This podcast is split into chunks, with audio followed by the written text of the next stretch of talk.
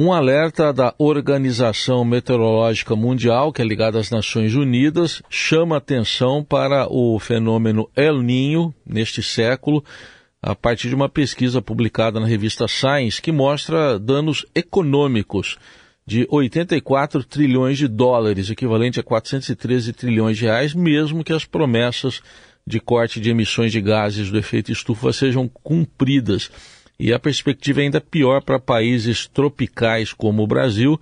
E segundo esse estudo, esses prejuízos uh, seriam oriundos da perda de safras, motivada por ser, por, ser, por secas extraordinárias, inundações e também escalada de doenças tropicais. Por isso, convidamos para uma conversa aqui no Eldorado o professor titular do Instituto de Economia da Universidade Federal do Rio de Janeiro, o FRJ, Cadu Yang.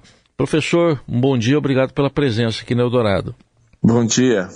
Bom, primeiro momento, queria uma avaliação sua desse estudo, desses impactos econômicos. Eles podem chegar mesmo a essa proporção?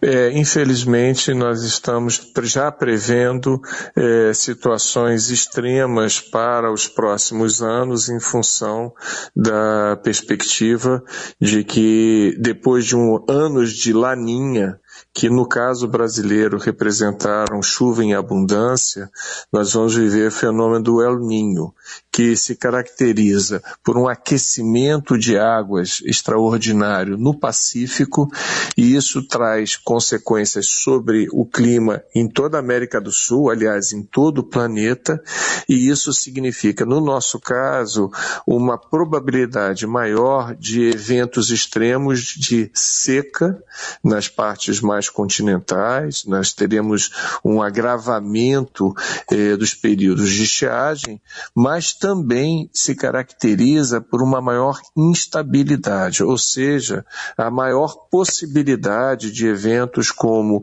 inundações, eh, alagamentos e associado a isso deslizamentos de terra e outros problemas dessa natureza. E de outra eh, forma, você tem também uma alteração na propagação de vetores de doenças tropicais. E isso também está associado a essa alteração do que nós vamos chamar assim, entre aspas, de normalidade climática.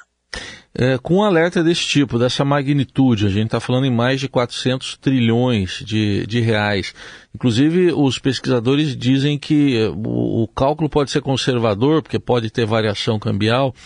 É, do ponto de vista econômico, o que, que isso pode significar para um país, até para um continente? Eu, eu, trabalho bastante produzindo, inclusive, estatísticas como essa. Então, a primeira coisa é que quando a gente fala um número dessa, de, dessa magnitude, é uma ordem de grandeza. Né? A, a, a leitura que se tem, que se deve fazer é preparem-se para grandes desastres, grandes eventos extremos que terão grandes consequências econômicas. Nós temos hoje uma ocupação agrícola que depende muito, em grande parte do território nacional, de um regime adequado de chuvas. Uma alteração desse regime de chuvas trará consequências sobre essa produção agrícola. É claro que quando o evento ocorrer, a capacidade de adaptação ao evento é diferenciada. E eu acho que mais importante do que o tamanho dessa magnitude é a distribuição desse efeito que tende a ser bastante assimétrica e bastante concentrada nos indivíduos de maior fragilidade social. Nós fizemos há um tempo atrás um estudo sobre o semiárido nordestino.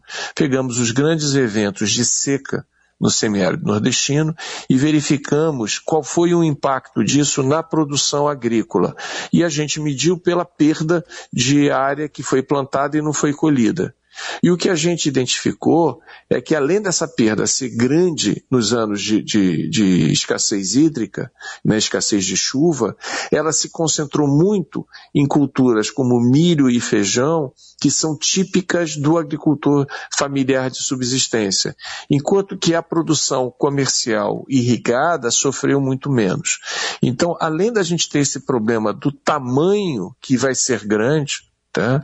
É, você tem um problema da distribuição desigual. Se a gente muda e vai para uma outra área, que é a área dos desastres, os nossos estudos apenas com eventos de chuva, sem considerar seca, que a gente trabalhou há uns 10 anos atrás, estimavam que as perdas no Brasil já estavam chegando a 2% do PIB. Só que essas perdas estão muito mais concentradas em comunidades que moram em áreas é, próximas a rio ou em áreas de encosta que sofrem o risco do deslizamento. E são pessoas que sabem do risco, mas não têm a capacidade financeira de se deslocar. E isso vai criando um efeito bola de neve, que isso traz uma consequência, por exemplo, para a prefeitura, porque a prefeitura vai ter que dar uma solução para esse, eh, esse desabrigado, esse desalojado, vai ter que ter a reconstrução, o próprio trabalho de resgate das vítimas.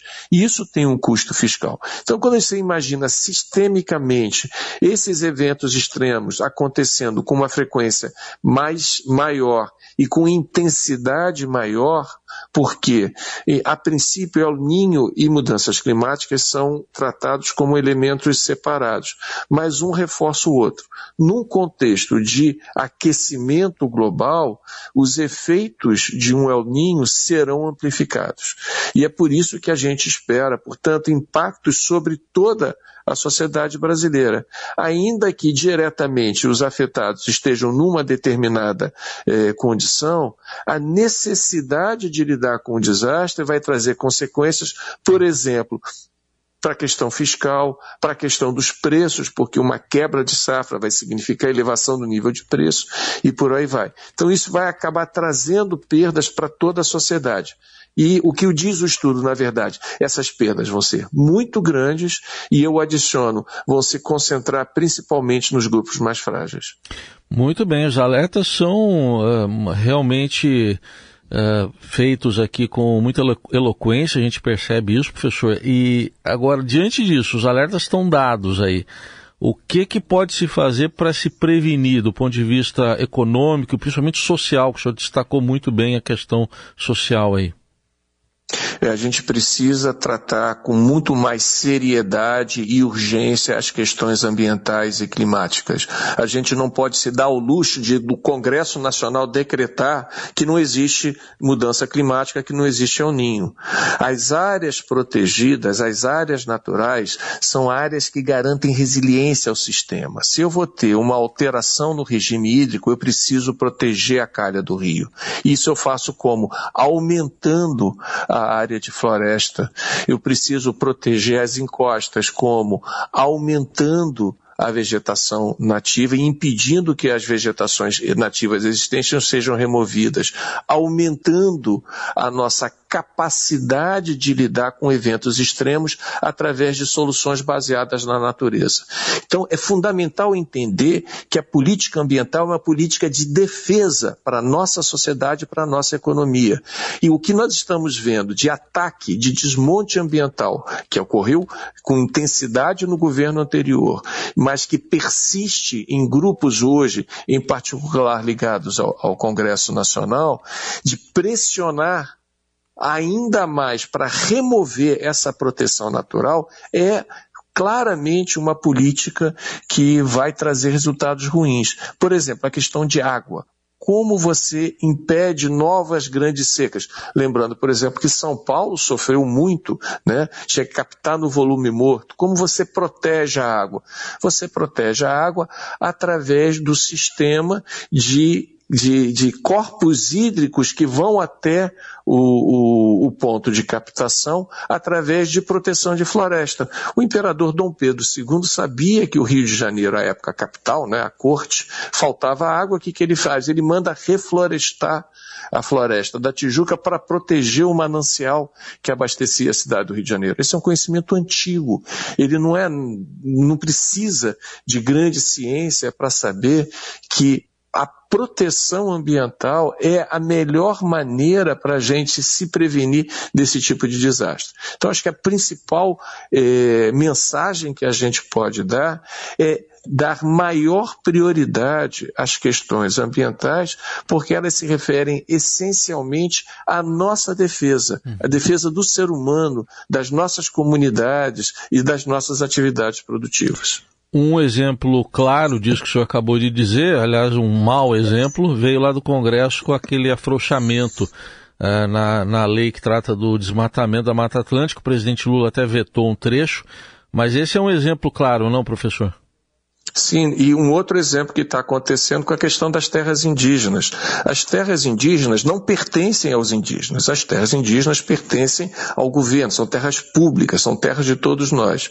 E que tem uma característica muito importante, são terras com elevada proteção de conservação. Ah, o percentual de remanescente florestal em terras indígenas é mais alto até do que das unidades de conservação.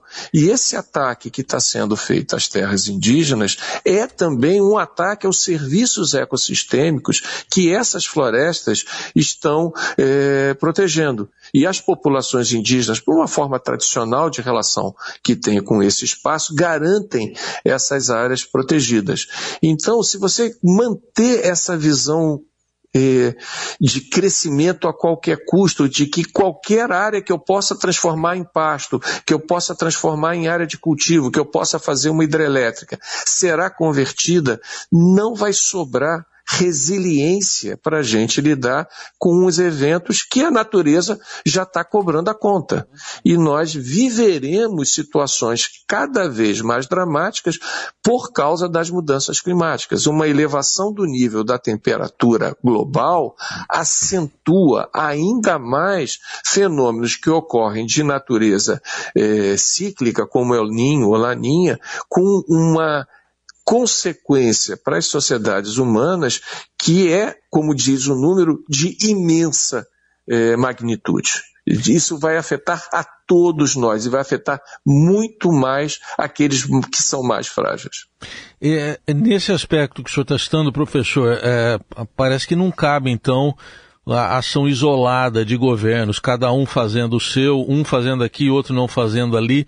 O senhor vê a possibilidade de alguma ação coordenada com possível protagonismo do Brasil nesse sentido? É, eu acho que globalmente nós temos sim que é, recuperar esse protagonismo, teremos uma grande oportunidade com a COP, com o principal evento do clima que vai ocorrer em Belém do Pará, e isso vai trazer uma, uma visibilidade importante, porque o meio ambiente não é apenas na Amazônia, é importante a gente perceber, como o senhor falou, Mata Atlântica, Cerrado, Semiárido, a Caatinga, né, o Pampa, todos esses, esses biomas estão sofrendo. O Pantanal, que já teve uma redução de cerca de um terço da área alagada, ou seja, o Pantanal secou em um terço. A gente perde uma riqueza extraordinária e isso precisa vir de todos, inclusive do setor privado. A gente tem uma, uma série de possibilidades através de pagamento por serviço ambiental, através da possibilidade de criação de mercados regulados de crédito de carbono, que criam possibilidades de negócios a partir da conservação. Mas para isso é fundamental que a gente interrompa o ciclo da destruição. Que a gente pare com essa ideia de que ah, se tem petróleo tem que ser extraído, não importa onde ele está. Se tem um potencial hidrelétrico tem que ser alterado a cara do rio, não importa para quê, o que, que eu vou fazer com essa energia. E essa visão de que não há uma finitude da nossa capacidade de ação, que tem trazido consequências muito ruins e a gente está percebendo isso já no dia a dia. É, no início da nossa conversa, a gente citou aqui que esses cálculos todos que foram feitos de, de prejuízos econômicos é, ocorreriam mesmo com as promessas de emissões é, de gases sendo cumpridas por países.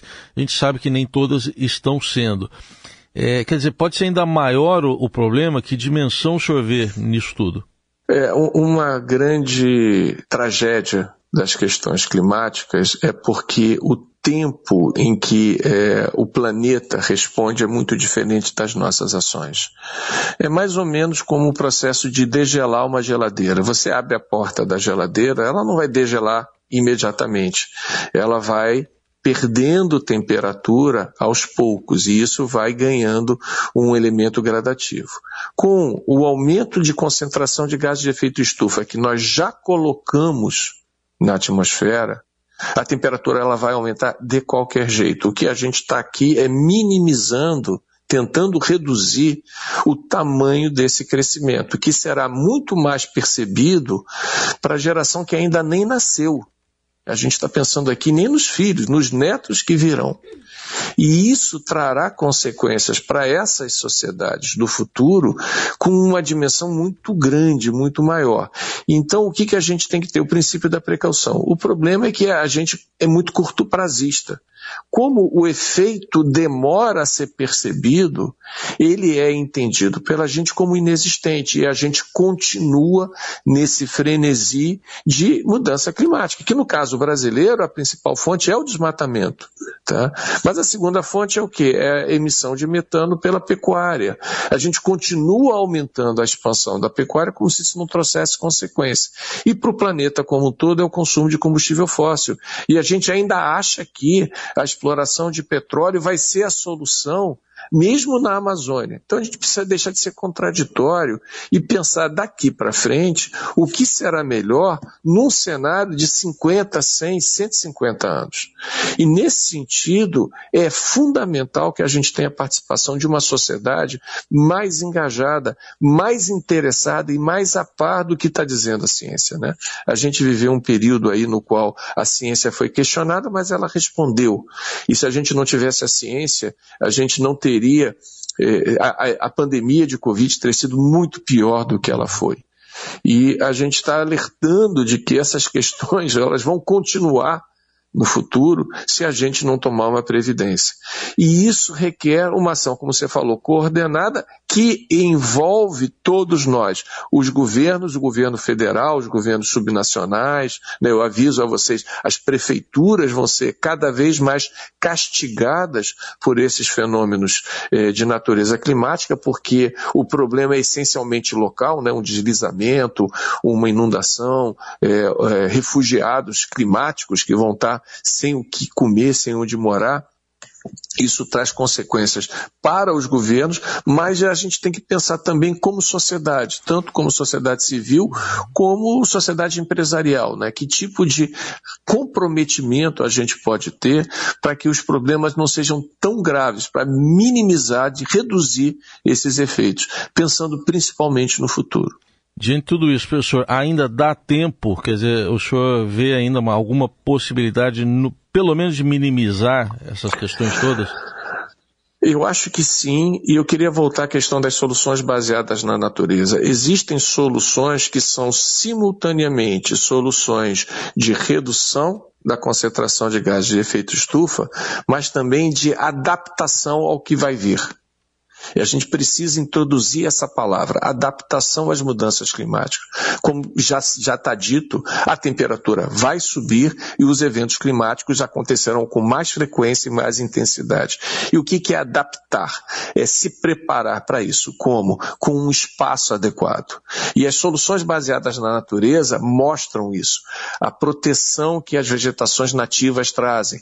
Os manguezais, que têm um enorme eh, papel a cumprir se o nível do mar for elevado, ele funciona como um, um, um amortecedor de tempestades, de, de, dessa entrada de água é, para a terra, a proteção das áreas de floresta para lidar com os fenômenos de, de, relacionados ao fluxo hídrico e também ao deslizamento de terra, a própria percepção de que a nossa cidade precisa ser reconstruída de forma a lidar com esse tipo de evento. A gente não pode ter cidades tão desiguais, com populações tão expostas a desastres naturais, porque essa conta vai chegar. Então, a gente precisa incorporar o conceito de sustentabilidade como um elemento é, orientador de decisão do dia a dia, sabendo que essa conta chega. Embora ela possa demorar, embora a gente não tenha certeza onde exatamente o problema vai ocorrer, a gente sabe que ele vai ocorrer. Isso reflete mais ou menos o que acontece no trânsito. Não é automático que se a pessoa vai beber, ela vai sofrer um acidente que trará consequências consequências é, graves. Mas a probabilidade aumenta. Então a gente precisa agir como tal. E proteger, conservar política ambiental é, nesse momento, uma das principais estratégias que a gente tem, inclusive para garantir uma economia saudável. Porque sem água, sem energia elétrica, a gente não falou que essa escassez hídrica provavelmente vai ocasionar racionamento de energia elétrica por causa da nossa dependência do, do, do, dos sistemas hídricos. Então, a gente ter uma economia saudável funcionando, a gente precisa viver num espaço que seja saudável. E se a gente continuar nessa loucura de destruição do próprio espaço em nome de uma economia, um nome equivocado, né, de uma economia que não existe sem esse espaço, a gente vai ter uma condição cada vez pior, não só do ponto de vista ambiental, mas também do ponto de vista social e do ponto de vista econômico. Muito bem, alertas importantíssimos. A gente agradece ao professor titular do Instituto de Economia da UFR, UFRJ, Cadu Yang, por essa visão econômica, social, ambiental né, desse problema que se agrava das mudanças climáticas. Muito obrigado, professor. Até uma próxima oportunidade. Muito obrigado. Foi um prazer conversar com vocês.